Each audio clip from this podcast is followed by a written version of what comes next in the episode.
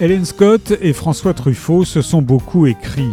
Leur correspondance débute après le premier séjour du cinéaste aux États-Unis, après qu'il eut débarqué à New York le 19 janvier 1960 et qu'il y fut accueilli par cette attachée de presse puissante du French Film Office. Helen Scott a alors 45 ans. Dès qu'elle l'aperçoit débarquant de l'avion, elle a le coup de foudre. Leur amitié fusionnelle, qui durera plus de 20 ans, commence à cet instant. La sélection de leurs lettres couvre les années 60-65, période où Scott vit encore à New York et se consacre à la promotion de l'œuvre de Truffaut aux États-Unis.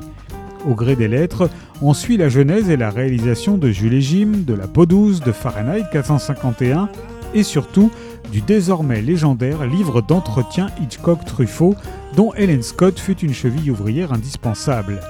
Dans des échanges épistolaires pleins d'esprit, l'intime prend constamment le pas sur le professionnel.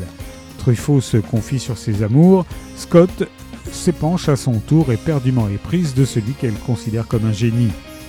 Au-delà d'un témoignage précieux sur la réception de Truffaut et de la nouvelle vague outre-Atlantique, cette correspondance se fait l'écho d'une passion unilatérale, selon les termes d'Hélène Scott, et surtout de l'une de ses grandes amitiés dont François Truffaut avait le secret.